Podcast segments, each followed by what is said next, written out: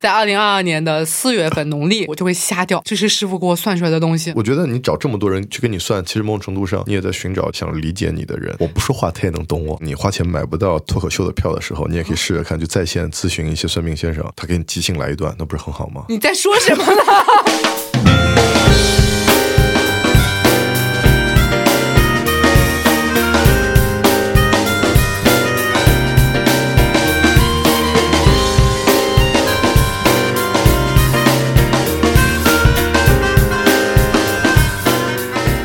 大家好，这里是你台的播客网络旗下的楼上两位，我又是你们的主播赵大琴啊。我们连续录了两期，第二期坐在我对面的还是地英老师。啊，对，我是 Inner Peace，地音老师啊， 对，主要是因为大家都在评论区说地音老师的地音非常的迷人，我就叫他地音老师 啊。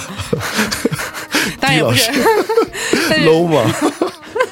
但是因为低音老师的音太低了，剪辑师心想说我找不到他的音在哪， 没有音波。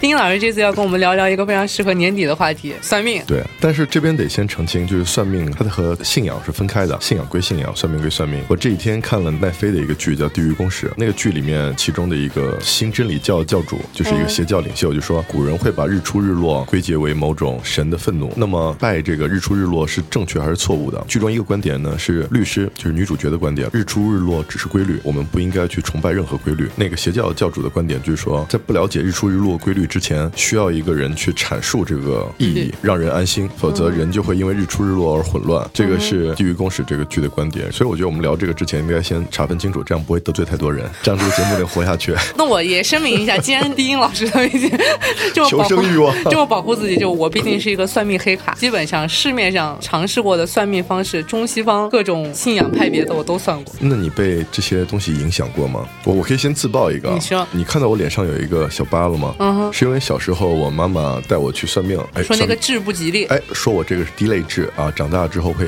流很多眼 泪。倒霉事集大成的就是嗯我，那我妈肯定着急啊，想啊，我儿子怎么有滴泪痣呢？带我去美容院，美容院一检查发现我有三颗滴泪痣， 所以我这儿有一个疤，这儿有一个疤，然后这美容院技术还不太好，是的，不应该所以你看是有一个很明显的疤痕对，感觉特别像起水痘什么留下的那种。啊，对，很多人都问过我说，说你为什么水痘会起在眼底？但滴泪痣不应该是以位置区分吗？为什么会有三颗呢？可能因为我脸是纵向的长的，你知道吧？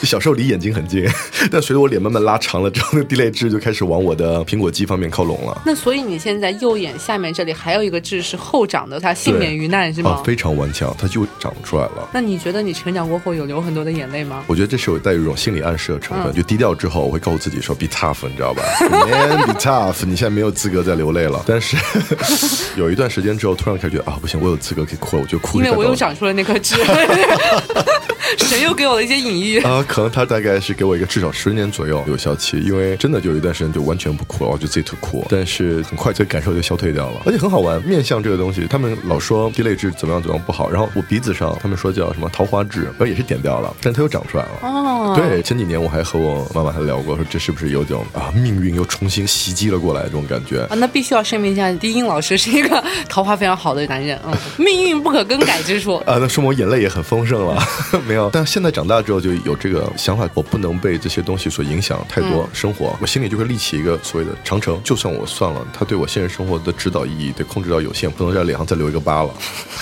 那主要是自己不要做出一些实际的行动或者是怎么样的就好了。但如果留下那个疤，就真的为这个事情改变，会有很强的心理暗示。所以我刚才问你，你自己有没有哪一次，哎，算完之后我变了？那没有，我最著名的一次算命案例，不就是我去算命？算命的五花八门，比如说塔罗的也有，算八字的也有，看面相的也有，中外都有哦，还有墨西哥丢石子算命方法。 但是大家统一的说法就是，我人生会结两次婚，这件事情给我的离婚造成了非常大的鼓励。反正老子会结两次婚，我也不着急，因为迟早会结第二次的。所以就当时我不是上奇葩说，还有说到这件事情，大家觉得这个算命的说法给我带来非常坚韧不拔的力量，乐观积极，我的未来还会有的。但这边我有个问题，就是他跟你说的时候是用英文说的吗？对，那他是用完成时态说的呢，还是？这我就不太记得呃了。你是觉得这里有一些偏差是吗？啊，对，因为他如果用英文，你可能结过两次婚或者诸如此类的，他可就是能未来说不定还会有。 问题。对啊，谁知道？但是他跟我说的是，我是刚结完第一次婚。哦，那你说这会不会给我第一一次婚姻造来的一些不好的影响，就是应该会也会很有难很强说。的暗示。对，就觉得哦不重要，反正是无所谓的一次。某种程度上，我觉得他这个算好像是一种给你一个台阶，一个心理台阶，嗯去让你去理直气壮的做某事，因为这个事情是已经被揭示过的。对，他 review 了某些真实的东西给你，我之前还听过一个说法，嗯说算命对人最大的意义其实是心理安慰， 就是我可以把一切的错误推给命，这样的话我就可以宽慰自己很多。比如说啊，我不是和我母亲的关系不好，我只是命里就和母亲无缘。精神马杀鸡。对啊，对，医学里有一个词叫做安慰剂 （antidote），就是说这个药它并不一定有用，但是你吃了之后，你觉得哦，我吃变药了嗯啊，对，我吃 药了， 这个药让我变得更好了，我能治愈很多病。比如说，他们说很多哮喘小孩喷喷呲呲那个，说其实里面很多小孩是没有药剂的，他嗯哦，你只这样让我想到雅漾的那个水卖的可贵，这么一嗯大瓶的喷雾，说是什么法国山泉水，但喷上去其实和矿泉水无异。是啊，你知道我前年去戛纳的时候，在 Seven Eleven 很奇怪看到一种依云的面部保湿喷雾。啊，哇，当时我觉得挺牛逼的，就就本买着了对，就买了，不想反正喝不便宜我不觉便宜，得嗯真不便宜。在场我们十几个人呢、每个人喷了一下，喷完之后，喷着我们都感觉变了，你知道吗？感觉哎呦，真不一样。说没想到水的品牌还出这种保湿喷雾，太好了。真不一 样。真不一样，因为我们也不认识法文嘛，然后大家就喷完就文盲，中国游客啊，嗯回去之后大家找那翻译看，翻译说哦，这里面配料就是水啊，就是人家从来没有骗过，就是水，精华山泉水啊啊，对类似所于以这样 就分子比较细，可以进入到你的细胞之类的我。们老在想，这个比一瓶一云水贵多了，所以这是我对大部分那种算命占卜的意见。可能你花钱买的是某种心理咨询，就你这它个是特别像布比刚出生的时候，我去买婴儿水，一桶一升的可能要三四十块钱，非常非常贵，也是农夫山泉的。但是我喝起来就觉得啊，这个水柔软， 这个水就是觉得味道不一样，有清甜的味道。甚至有一段时间，我会坚持我自己都要喝婴儿水，我觉得对于我的生产恢复有帮助。哦，对，我也认识一些只吃婴儿食物，他们都是这样子，就他们觉得给婴儿的标准是嗯一最定是最好的最好的，所以他只吃婴幼儿食物。所以我只好奇啊，就那比如说你你算命的时候，你心里你觉得他给你的是一个行为准则呢，还是说他给了你一个借口让你去做事情？这个是不一样的。我觉得他是给我的一个兜底 吧，我还是那种比较推卸责任的说法，比如算命的告诉我说 今年我过得不是特别好， 我就觉得哦不怪我啊，都是这个样子啊，那我只要等到明年就好了。甚至我觉得算命的是有职业道德的，他永远会告诉你在某一个未来的节点会好的，只是我最近发现这个节点不断不断的推后，已经从十一月份推到了二月份，但我会觉得有一种期待，二月份就好了。那你还记得咱们为什么会聊这期节目吗？是因为有一个大对，我刚想 Q，你就我们先绕回到一切，就为什么我会有这期节目呢？就是大概一个月之前是低音老师的生日啊， 那个局非常牛逼， 可以这么说吗？可以可以可以，这个对局呢出现在北京的一个非常高大上的宴会场所，高大上到什么程度呢？就是他只要说我们的服务是非常好的，我们的饭也是非常好的，所以呢，我们有四个免单原则。哦，过了一个月我还记得如此清晰。 第一条，如果来我们这里求婚的，求婚不成功的免单。对对。带父母来这里吃饭，父母不哭的免单。 家庭聚会中， 如果妻子没有当众亲丈夫三口的免单，并且这个服务员特别说亲一口都不算，必须要亲三口。在场我们当场就有个夫妻说我们要来这儿蹭饭吃。 第四条是什么？商务洽谈，如果合作不成功的不免单，就这么一个牛逼的场所，并且呢，因为那天是丁英老师的生日，啊当我们进入到这个包间的时候，那个桌子大概是二十个人的大桌子，二十四个人，对，，直径可能三米。三四米吧， 三四米的桌子。子，然后桌子中间给丁英老师用他的名字写了一首诗，但是这也不重要，毕竟是丁英老师的生日。我们总共二十多个宾客，他给我们每个宾客都写了一首诗，就我们每个人可以在餐巾纸上找到印着自己藏头诗的地方，然后你还哦坐记得下。你的诗吗？我记得你一开始都没找到自己的诗，对一开始你还在别人的座位前面徘徊，我还特好奇 在研究的是谁的座位。哦，这个真的，我的诗是这么写的：照亮世界大不同，晴天更爱游全球，完全不押韵。 但是你是给他介绍过我吗？还没是有那他是有搜索过，还是服务员是我的粉丝？ 哎，这个就很棒了。那嗯我不知道，我只给了一个名字。服务真的很好。当时丁英老师生日的时候，我们突然之间就灯黑了，电视中放起了一个幻灯片， 然后里面出现了很多丁英老师这辈子可能都没有想来看见的照片啊，就对不是不好，但是就是可能比较久远。真的非常久远。啊你不是还问说照片哪来的？他说我们就是搜索得来的。对，这个我还觉得挺牛逼，就感觉好像被人肉了一样。但他真的很用心，啊就是的是丁英老师还被 Q 着，突然之间去切蛋糕、唱歌。有一天来录音，我还在跟我们编辑说，我觉得得全场最牛逼的一个环节是，作为饭店的主人，给丁丁老师送了一份生日礼物，说看这是一个平平无奇的杯子。 当我们倒下一百度的热水的时候，丁丁老师的头就显示在了那个变色杯子上面。一百度的热水象征着在座宾客一百度的热情。一开始我忘了，我以为他要我喝那个一百度的开水，给就我不要给我喝呀吓的。他说这是一个瓷的杯子，这象征着我们丁丁老师的慈悲为怀，一套又一套。可能有人会非常吃这一套呃，，聊到此刻，我的汗已经从背后流下来了，就就是那种尴尴尬的又对对回来，对你都不接话了。对，这种尴尬让我觉得啊、我要死掉了，我要死在这个房间里了。但是你去之前不知道，对不对我？完全不知道。 如果我知道，我一定不会交这么多熟悉的朋友，我会交很多陌生人。 反正吃完饭，大家都装作不认识，大家各自真的走。非。常开心，就觉得所有人都在拿手机录像，就老板也觉得我们对他们服务非常满意。算了，我就不暴露这家餐厅的名字了，不太好 对对对总之就是在这个神奇的饭局上面，我认识了一个神奇的女人。她在看了全场之后，判断了她两岁的儿子最爱跟谁玩儿，但是她儿子在不认识全场所有人的情况下，只投向了那一个男人的怀抱。非常牛逼，我当时就服了。他就说这个人脸上就招小孩喜欢，他就面相好，然后我就立刻找这个女人给我也看了个面相。他说我的刘海挡财运， 我就立刻把刘海掀起来了。这个女人告诉我说，她当时工作不是特别顺利，于是她就去一个道观闲逛，结果被她的师傅相中。师傅说我们道家学派都是师傅找徒弟，不是徒弟找师傅。我作为师傅看到你觉得我们俩有师徒缘，所以问你愿不愿意来跟我学。他说我愿意，于是他现在变成了一个道士，专职道士。到这里我还觉得是这个非常牛逼的故事，我对这个女人五体投地。然后我就花了三百块钱找到了她的师傅，故事其实是从此刻开始的。非常可怕。然后那个师傅给我拉了一个群，线上算命。我问师傅说：“你需不需要看我的照片？我需不需要提供我的生辰八字？”师傅说：“不用，你等着，我给你起一卦。”所以师傅是隔空盲起是吗对，据说这种说法叫做奇门遁甲，但是是根据你微信的头像也没有。师傅说：“我就给你起一卦就可以了。 ，OK，可以。他他任何数据都不”需要任吗何数据都不要，不知道我的姓名所以他是根据你的网名算的是吗？也没有。什他么说爱哦就是过、流泪什么的，不清楚，他就说你就等着就可以了。哦我就在这边乖乖的等着，哦，还挺久，半个小时。师傅就过来告诉我说，哦，我 我身体不太好，不，你不要，你要完整的说出来，你要让大家一起快乐一下。怎么说的我都有点忘了。您您还记得吗？哦，我记得，我我那天在七九八看展，啊，对，我在微信跟我我沉浸在艺术里的时候，突然收到大晴的大概连续四条六十秒长的 微信，就在骂街，没有马姐就是特别不太平静的给我陈述了一遍师傅给他算出来的，主要围绕他的眼睛 展开。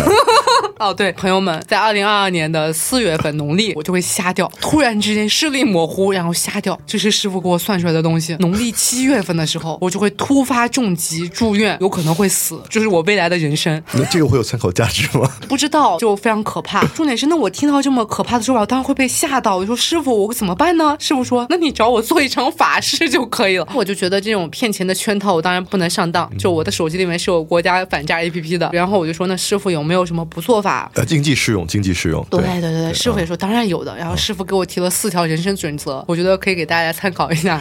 首先，第一条早睡早起；第二条吃清淡的食物；第三条多做有氧运动。感觉是 Lululemon 请师傅，然感后觉我师当傅时平常在 Lululemon 工作，你知道，做 Lululemon consulting。他其实是 lululemon 门店大师， 热汗生活。然后我当时就带着一些敬畏，但是我还是忍不住问了师傅说：“师傅，你是让我做一个健康的人吗？”师傅说：“对呀、你就是要做一个健康的人啊，因为你所有的问题就出现在你的身体上面，就你的财运和事业运都很好，但是你的身体不行，你明年就要瞎掉了啊。”疯了，你知道吗？然后我就不知道该怎么办。师傅还说，我最近一段时间就是犯口舌之争，而且是我主动跟人吵架。我就问师傅说：“那师傅，我是不是不跟人吵架就可以了？”他说：“但是你忍不住啊， 你你就一定会跟别人争执，不跟别人争执就是我给你写个符，你把它贴身放在身边，你就会得到平静那。”些身上带着吗？当然没有 了，我那要觉小得我心那咱俩三百吵块起钱已来经。花的， 已经花的可以了。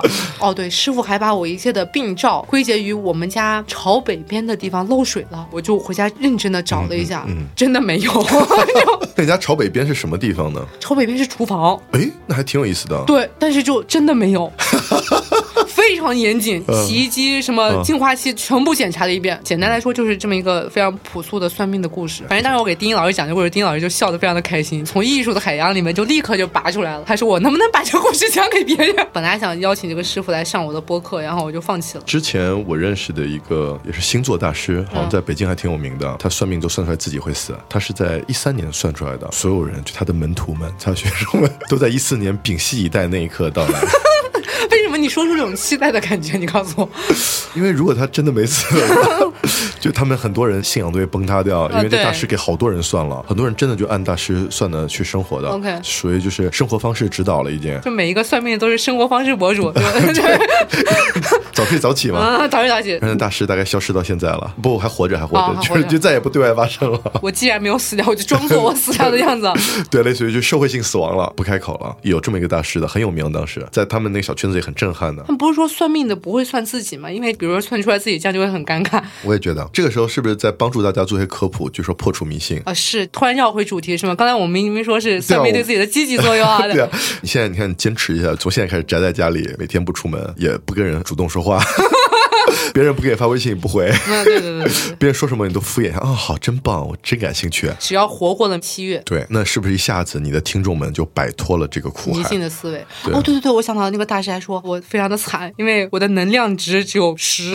就是能量值是一百的，我现在是一个能量值只有十的人，就是因为我身体非常虚弱，那如果纳美克星人打过来，他们用那个战力监测器一看，嚯，只有十 先搞我是吧渣渣。就每次我想要晚睡的时候，我就想起来道士给我说的话。我最近新拍身份证照片的时候，我都把刘海撩起来了。那还不能是挡有一点指导作用的。啊对，就毕竟财运还是很重要的嘛，是不是？对，这个还是有影响。择其善者而从之是吗？就我就觉挑着得听，。对我觉得算命的总会告诉你一些好的事情，就是我说的算命的职业道德，他一定不能把你说死，因为你说死了，你就不会继续在他这儿花钱，所以你就听他那个说的你最好的那个部分，比如他说我财运和事业运都很好的时候，我就觉得 好，那我只要活下去，我就可以迎来光明的未来。我好像没有被别人算过这么具体的，我只有一次被人主动找上门来算的是，以前雍和宫是还是比较乱的，什么人都可以进去逛的。嗯，现在现不啊，也现在是也吗？是对。 我在雍和宫真是遛弯儿拍照的时候，嗯被一个大师给拦住，说觉得我不高兴觉得你不高 兴，啊，对，说说你那时候戴口罩了吗？啊，没戴口没有，罩。那时候很早以前了，零八年、零七年了。当时我的确我是家里有事情，我真的很不高兴，挂面相上就那种哭丧脸那种。那这个不用看面相的，对应对该对也看得出来的，对就那对对，然后我种。就问他，那你觉得你有什么办法让我高兴高兴啊？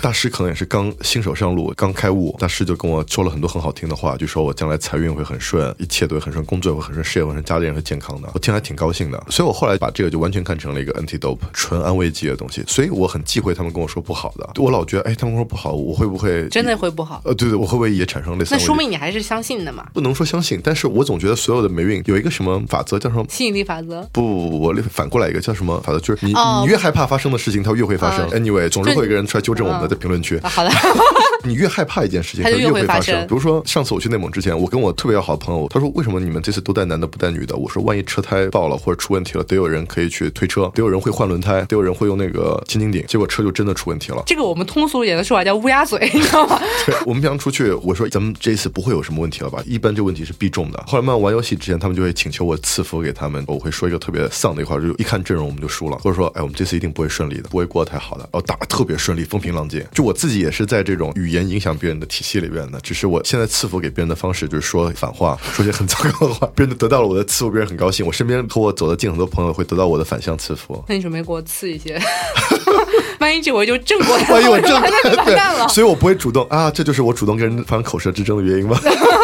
然后我就开始跟你疯狂的去对，摆弄开。始吐槽我。 对对对对但是这个算的，我在海外，因为我不是老去泰国嘛，泰国有那种各种算的那种，但泰国用算的很好玩，起伏为主，他不太会跟你说正的负的什么的，可能真的我算的只有国内的，我听到会有一些不好的嗯对不好的，我不知道这是不是什么经济驱动一切。对，就是你一定有不好的，你才会想要改变。对，所以刚才聊的时候得把宗教和拆分开呃信仰拆分开，因为可能这个是两件事情。信道教的人照样信道教嗯啊，万物有灵啊，一切阴阳调剂什么的。但是算命归算命，但是我就想说，说到泰国的话，你有去四面佛拜过吗？当然有了。不是说在四面佛许愿，如果不还愿的话会受到惩罚。这时候我就有点小家子气，那你不得谢谢人家？ 肯定谢谢人家。但是因为比如说我不喜欢香港媒体的问题，对香港媒体会渲染一个事情，渲染的很夸张，什嗯么谢霆锋妈妈为了还愿，不是去四面佛跟前跳舞去了吗？啊，就会 这个，用一种不同的形式跳的舞。当时拜的时候，我们底下几人就嘀咕说啊，我们还愿是不是也得这么还啊？说没必要许那么大愿吧，我们许小 那点你。可以请人，他那不是有专门的跳舞队吗？哦，真的吗？没有。有有有我，去年又去了一趟，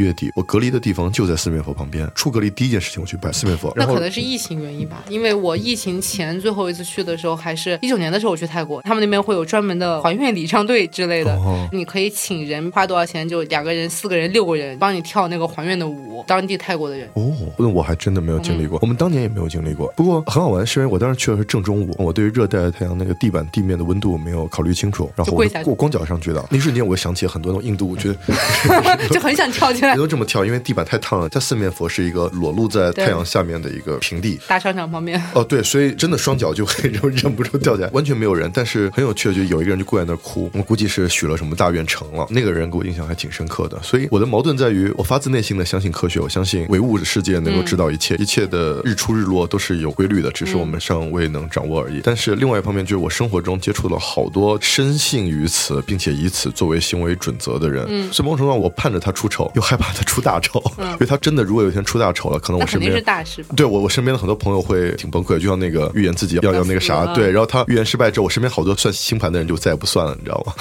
所以他是星盘算到自己会死 啊。星盘加塔罗好像是，而且是带着学员的时候，算是震撼在场所有人的一个 东西。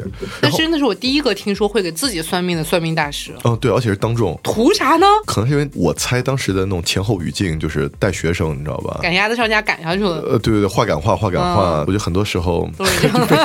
因为它就是掷骰子。啊当然，掷骰子是一种我觉得很好玩，是我们不能粗暴的都把它说成是占卜，应该把它分成是有理有据的占卜嗯和即兴的。一种是按谱子来的，就固定演奏，跟那个大乐团一样，到这边该起低声部了，这边该起中声部呃木。星进入到第几宫的时啊，候对就对怎对么样对的？嗯对，这个是乐队，还有一种是爵士化的，就即兴，闭着眼睛想想。半个小时后，我跟你讲一下你 你这未来这一年命运。和宇宙感受一下这样的。对天人交感一下。说实话，这种大乐队式的按谱子来的，啊其实我心里还觉得还有点意思，啊因为毕竟它是一个自然规律的总结嘛，肯定是积累无数倒霉蛋的生活经验，他们都记下来，而且他会改进，密集的这一段时间老不准，他们就会调整。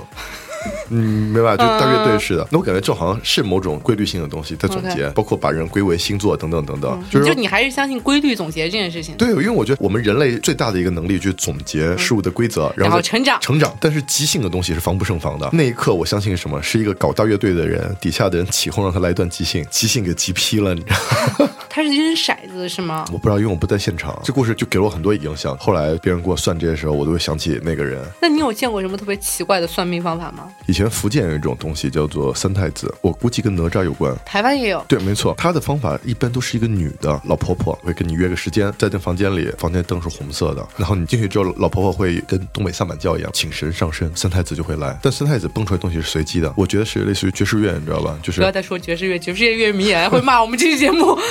但是都是 improvise。我身边有很多人会去算，他们也有信这些的，他们就说一开始刚吐出来的三到四句都是特别真实的。就其实还是通过老婆婆的嘴说出来，但是那个话已经不是她在说的了。嗯，对，然后后面三到四句会随机的蹦，比如说你家里人的情况、你的感情情况或者你的财务情况，会先蹦几个你的基本事实，蹦出来之后会对你做出一些预言，就你要怎么做才可以，反正总之七八句话、十句话以内给你把事儿给了了，啪，然后老太太回到正常情况，老太太什么都不跟你交流，是那个翻白眼的那种吗？ 应该不翻白眼。啊我感觉电视剧里面会那种突然就白眼一翻上去，然后就开始换成另外一个人开始跟你说话。因为我很反封建迷信，所以我去针对这个做过一个研究。之前国内有一个大师被抓，犯了这个问题，他只做最高价的占卜，他是这么做的：就你下订单以后，他去查你的名字，他在微博、他在微信、他在百度、他所有的渠道里面去搜你的名字。如果有条件的话，他甚至在你的城市里去了解你的行为轨迹，想办法知道你生活在哪儿，你住谁，你家里有什么变故什么，他会全知道一遍，写成一张单子。所以每次得提前一个月跟他预约。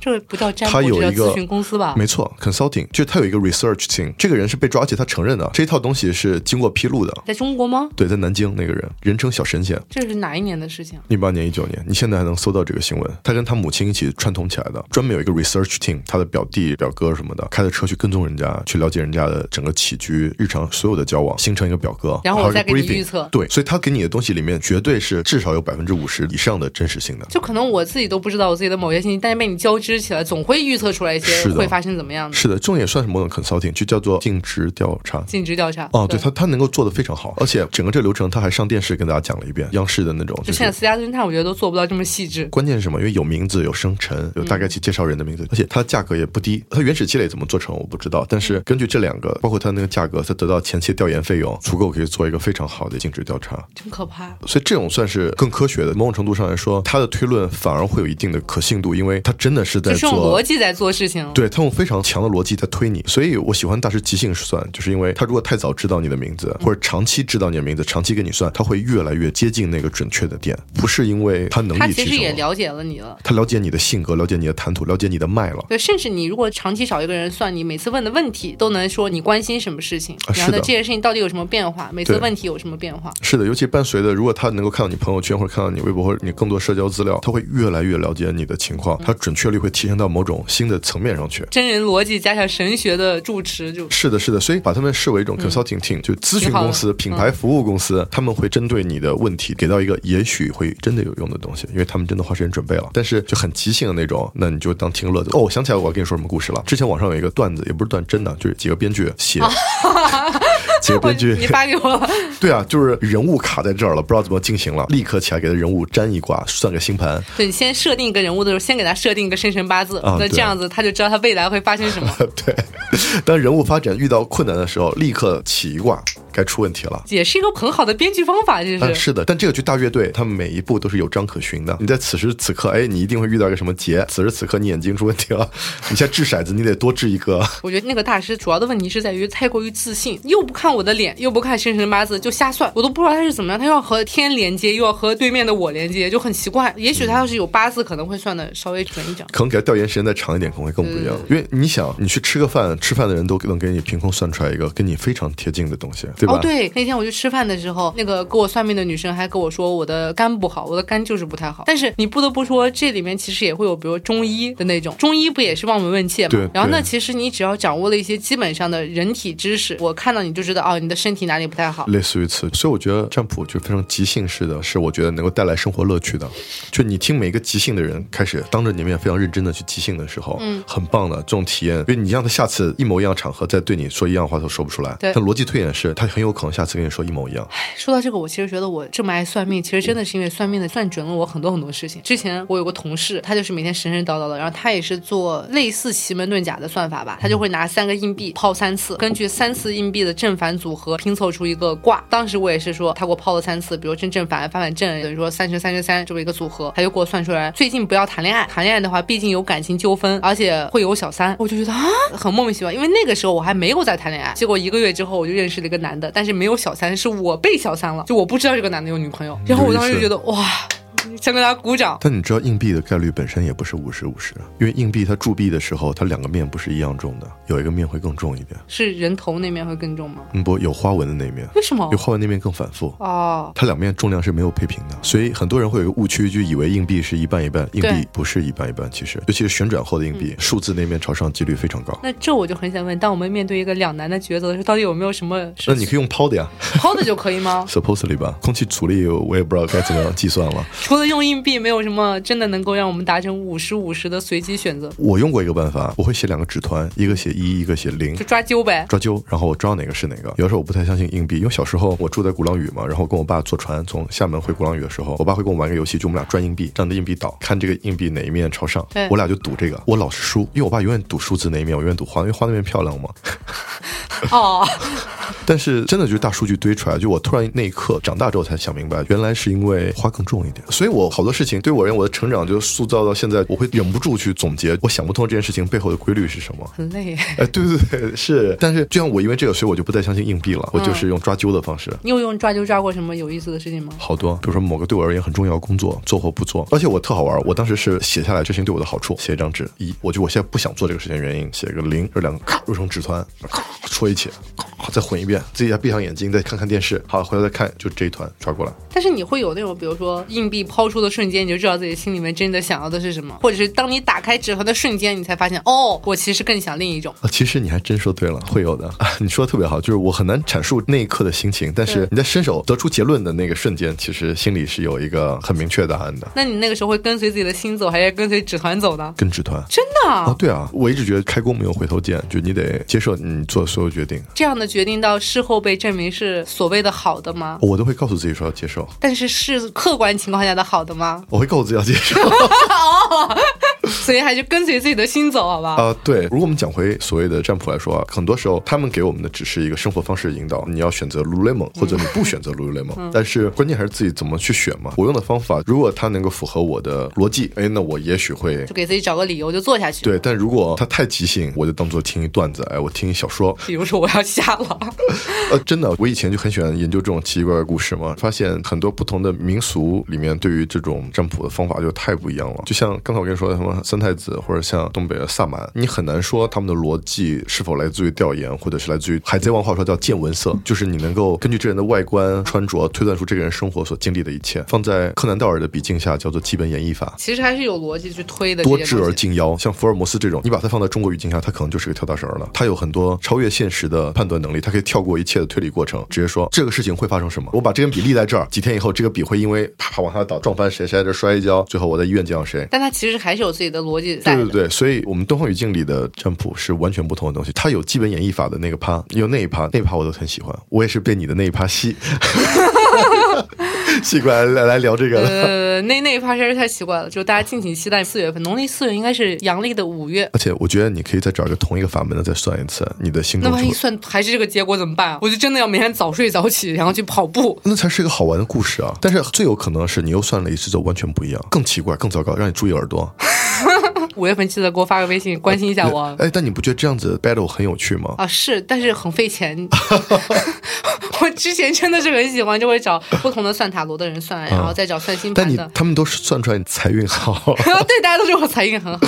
你既然财运好，你可以再来一次，通过这个去抵消你心中的那种不安。那我还是应该找一个另外一个算法的。我之前还算过什么玛雅历法，也很妙。有一个奈飞的动画片叫做《核心团队》，嗯你可以看一下，它结合了所有的阴谋论。我们地球是被影子政府控制的，什么共济会和公民会在争夺地球的控制权什嗯么的，成员通过血迹移植生物来影响全世界股市什么的。嗯网飞出的动画片特别棒，？我回去搜一搜。所以你最近有算命吗其实是有，但是我没花钱。你知道小时候去庙里不花钱的算命不是准不不不，呐、你小时候去庙里磕头，你也会经历的，它会有那种铅嗯铅对筒对对一直晃，啊对对对，上会上签、中上会签啪。会甩出来一根，你甩出来最让你印象深刻的有吗？我卷出个大胸，然后把立刻把它塞进去，然后再甩了一次。对我每次就会塞进去，然后再甩一次，甩到那个我觉得 OK 的再结束。但是我在陌生的地方甩的时候，我假如说我甩出大吉之后，我会认真检查里面有没有胸和中。你就怕这是一个骗局。对，半年前我甩出来过一根大吉，然后我真的很认真的看了一半，就被后面人催会让我赶紧走。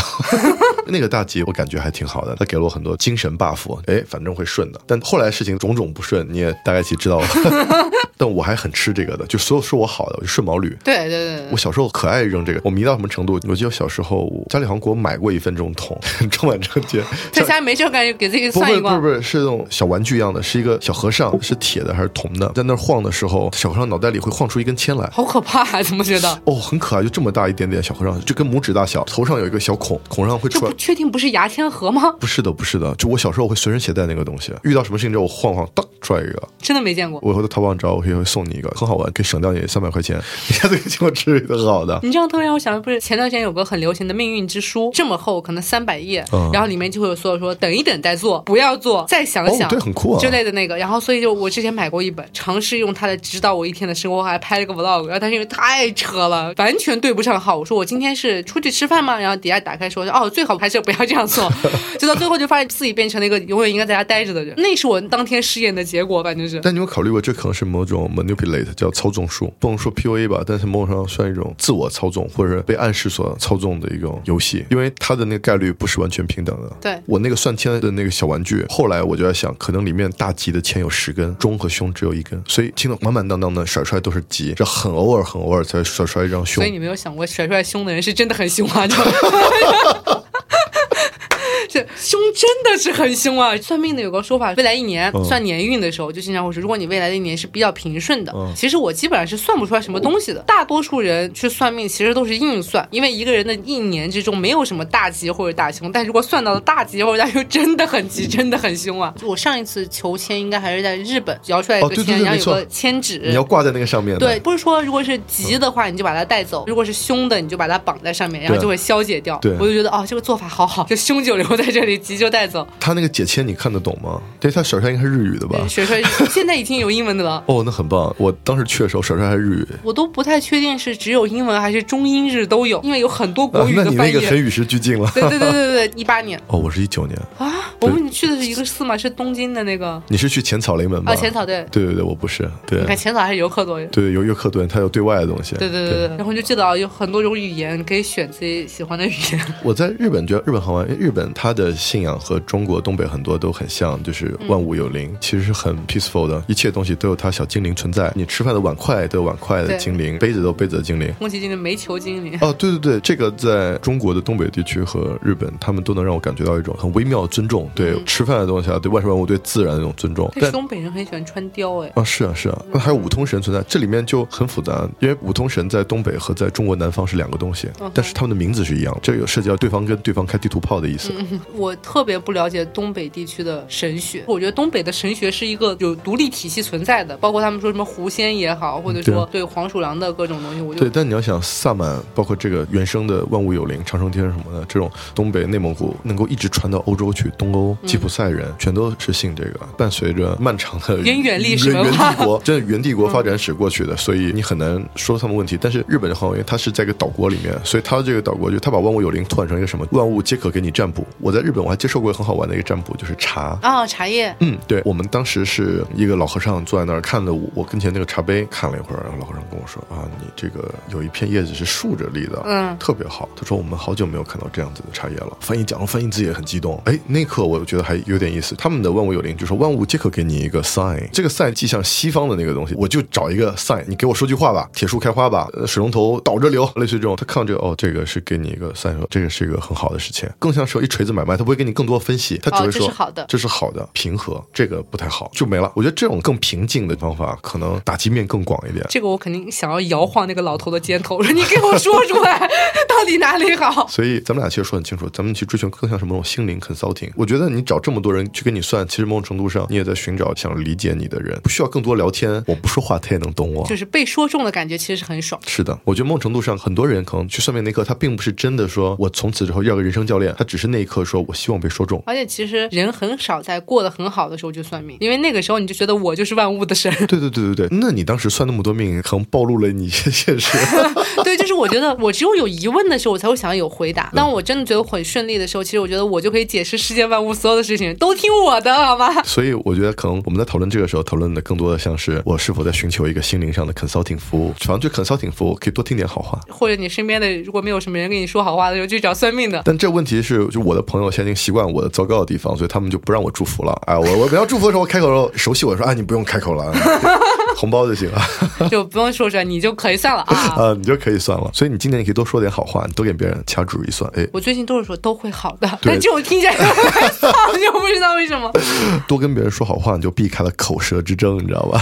不要和别人有争执，对你从今天开始做一个善良的人，你看别人都凝视他们双眼，看了一会儿之后说，我感觉到了，我觉得你在一个月之内你会过得非常好。而且这个事情的重点是在于你一定要先看一会儿，假装自己进行了一种天人合一的思考。哦，对。别人就会觉得哦是吗？为什么吗？那其实你只是看着他的面部发了个呆，然后便觉得哦是，就比直接的祝福来的有深刻很多 仪。式感要做足，之后你再看谁说，哎，你先把门关上，给我倒杯水，放这儿，哎，吨吨吨吨吨喝完、哦我感觉到了，你明年的七月份会有一笔收入，我还以为你那个水杯放在这儿， 哦，我看到你那个水里面是依云， 很贵。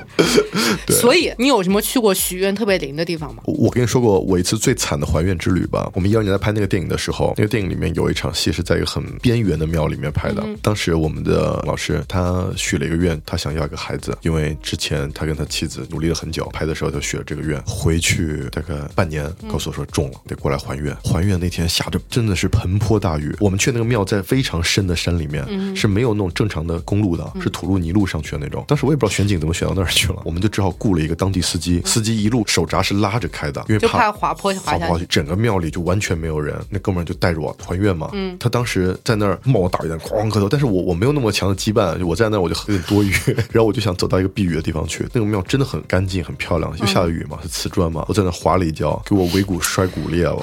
这个故事停在了这儿吗？对啊，是我经历的最难忘的一次还愿之旅。我刚明明问你的是哪个庙学这里，啊，那个庙，我待会儿我可以把名字告诉你，很灵，因为他说真的就很困难。所以你说是不是因为游客去多的庙，听那么多愿望也记不住，随便挑几个成功得了？但是那些特别偏僻的庙，来的人又少，又觉得你特别有诚意。在鲁迅的小说《药》里面提到过一个可能性，中医有个东西以前叫药引子，就比如说秋天交配后的蚂蚱的前腿，我觉得这个其实就有点像庙里许愿的意思，就是说当你有这个心力和财力完成某种不可思议的药引子的时候，那拥有如此心力和财力的你，做什么事情都能成。那其实还是愿力的问题，没就是错你要诚心。对对对就好像西藏说，你一定要转完山了以后，这个事情才能成。是的，当你付出了如此大心力和财力去完成一个相对比较复杂条件的时候，那么你许这个愿望，你也会伴随着同样的心力和财力去完成，它像是某种门槛。一个人在许愿都能花费这么大力量，在自己的人生上面也一定可以花费如此大的力量。是的是的所以就是挑选人，这个人本身许不许愿都能成。没错，这双向挑选。当你许这个愿的时候，你一定嗯要想清楚，这个愿是我躺在床上它能实现的，还是通过我的努力它能实现的？但是我觉得，就是大家就是少作为一个经常许愿的人，一个许愿 tips 就是要精选式许愿，不要什么愿望都许。我一直觉得人生是有 quota 的，你的这个名额用完了，那你就没有了。可能一年每个人只有一到两个愿望能成真，那是为什么人一年只有一个生日，就只能许那么多愿？你如果许多了，花在什么买票买成功的这种地方上，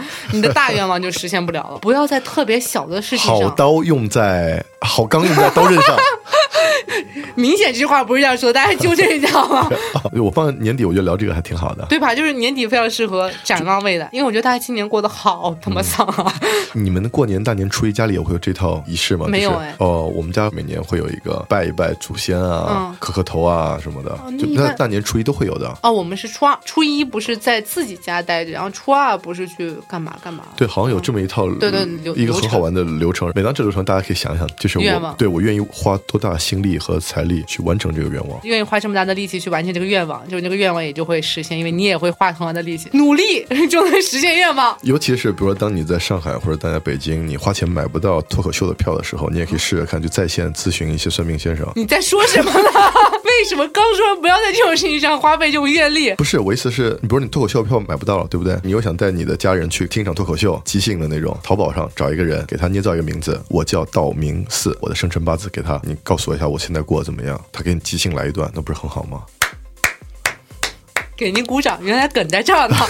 我觉得算命可能比脱口秀稍微贵一点点，哎，在淘宝很便宜，淘宝有五十多块钱的那种。有五十多块钱，十几块钱都有。对，而且还有不满意退全款，哦这 因为我找过。哦，所以总之，大家春节期间，如果你需要一些近家的那种，就在你身边的脱口秀服务的话，即兴的那种，那就选择一个你喜欢的动漫人物。我姓黑，叫黑一虎、啊，猫警长啊， 啊，对，猫警长类似于什么？我姓胡啊，叫娃。 对对我想知道我今年这一年过得如何。对，或者如果大家有创作欲望的话，也可以自己给自己拟定一个生辰八字，然后把啊是这个的人物的曲折离奇的一生写出来。那尽量选的便宜一点，你能得到一个非常好的故事，能够让你和你的家里人获得至少有一到两个小时的开心。而且事隔可能多少年，你们每当提起这段经历的时候，你们都会产生非常快乐的回忆，因为你们共同知道了一个你们好久没有见到的人，好久没有知道的动漫人物，现在过得好不好？ 对，所以大家算命这个事情就是为了开心，为了快乐。是的，新春快乐，祝福吧。然后记得大家五月份的时候来看一下我还过得好不好， 这才是破除迷信的最好的时机，好吗？好的祝大家新年快乐，啊，新年快乐啊啊，恭喜发财，行吧？好吧， 拜拜。拜拜。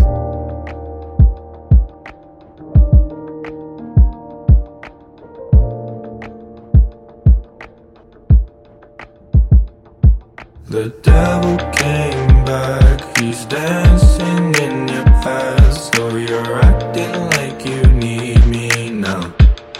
Hey. So tell me if I'm mad. There's something in your laugh that makes me feel the way you smell. Hey.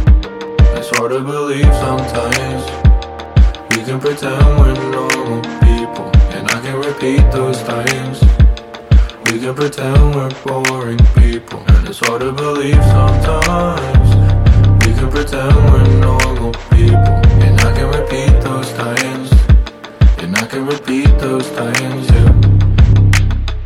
New planet, yeah. we plan it, everything we wanted. New feelings, cool feelings. I'm not too. I'm not to you longer than we hide. Everything's lost it behind it, behind it. Oh, I stay on the inside. Yeah, I know we're